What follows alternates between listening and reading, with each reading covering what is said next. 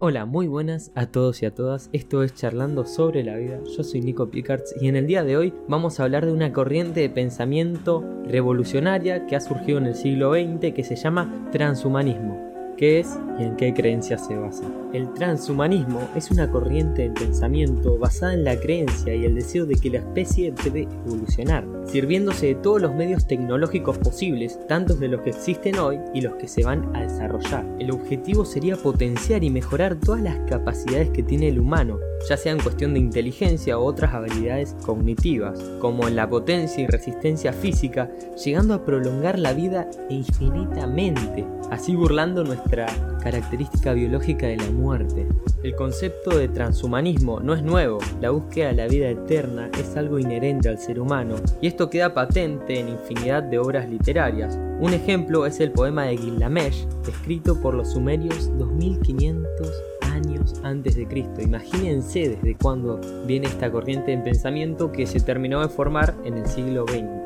Como dije recién, en el siglo XX es cuando esta corriente de pensamiento toma una forma más definida y surge el transhumanismo. El padre del movimiento es John Haldan, con su ensayo llamado La ciencia y el futuro. Algunos conceptos que toca John son la eugenesia, la ectogénesis y la tecnología como medio para potenciar las capacidades humanas.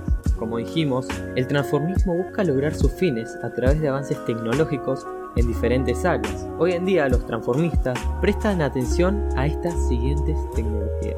La primera de estas tecnologías es la nanotecnología y esta es uno de los desarrollos técnicos en los que más empeño se está poniendo en las últimas décadas. Su fundamento es la manipulación de la materia a escalas microscópicas del orden nanométrico enfocado en el transhumanismo, sería un medio para lograr mejoras médicas gracias a la inversión de máquinas moleculares o nanomáquinas, que se desplazarían por todo el organismo para reparar tejidos, atacar determinados patógenos y destruir células tumorales, como miles de funciones más que se le pueden dar.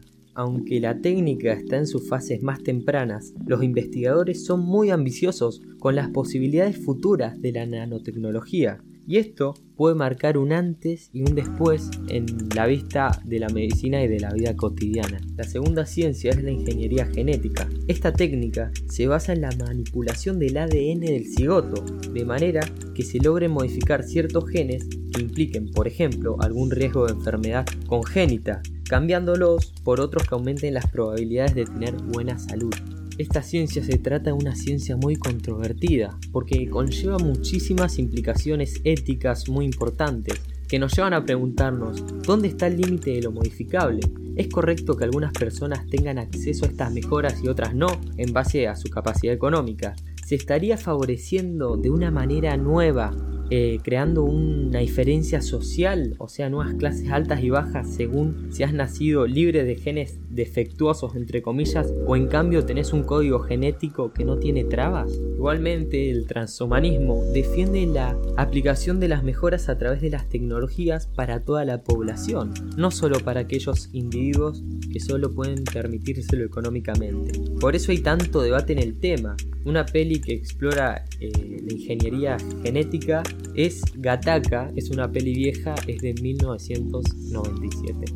La tercera es la cibernética. El concepto se define como una rama matemática, pero por obras de ciencia ficción también se define como la fusión del orgánico y lo sintético del humano con una máquina mediante las prótesis, chips conectados al cerebro y otro tipo de dispositivos. Puede parecer un concepto muy futurista, pero en realidad ya se están dando los primeros pasos en esta disciplina de la cibernética. Por ejemplo, extremidades artificiales para personas que han sufrido una amputación y que permiten cierta movilidad a través de electrodos que estén conectados al cerebro. Qué loco, ¿no? Ya está llegando estas tecnologías. Y por ahí es muy futurista y decimos que en muchos años pero de a poco vamos avanzando en estas nuevas ciencias. El futuro hipotético de la cibernética pasa por llegar a crear un cyborg, seres humanos con importantes tecnologías en su organismo, como pueden ser órganos sintéticos u ordenadores que interactúen con el cerebro. ¡Qué locura! La cuarta herramienta que crea el transhumanismo para este objetivo que tiene es la inteligencia artificial, que son máquinas con capacidades tan avanzadas que serían conscientes de sí mismas. Existe un encendido debate al respecto y ni siquiera se sabe si es posible llegar a semejante artefacto, pero lo cierto es que sus implicaciones serían importantísimas a distintos niveles. Crear una inteligencia artificial que supere en muchos aspectos al humano sería otra vía para dar ese salto evolutivo y lograr muchos de los objetivos que propone el transhumanismo. Como te decía recién, llegar a lograr esto sería un antes y un después. La última sería la fusión entre mente y la máquina, combinando parte de la inteligencia artificial y la cibernética, una vía que se ha visto mucho en obras de ciencia ficción como medio para trascender la propia humanidad, sería lograr esta fusión entre la mente y la máquina, abandonando así el soporte orgánico de nuestro cuerpo para utilizar uno mecánico y digital como puede ser una computadora. ¿Se imaginan eso? ¿Se imaginan el momento que llegue eso? Y si es que llega. Una película que aborda este tema de la mente y la máquina fusionadas es Transcendence en 2014 y un videojuego que se llama Soma que salió en 2015. Sin embargo, esta tecnología es la más futurista y alejada de todas por el momento, pero no hay nada que nos diga que en un futuro sea imposible.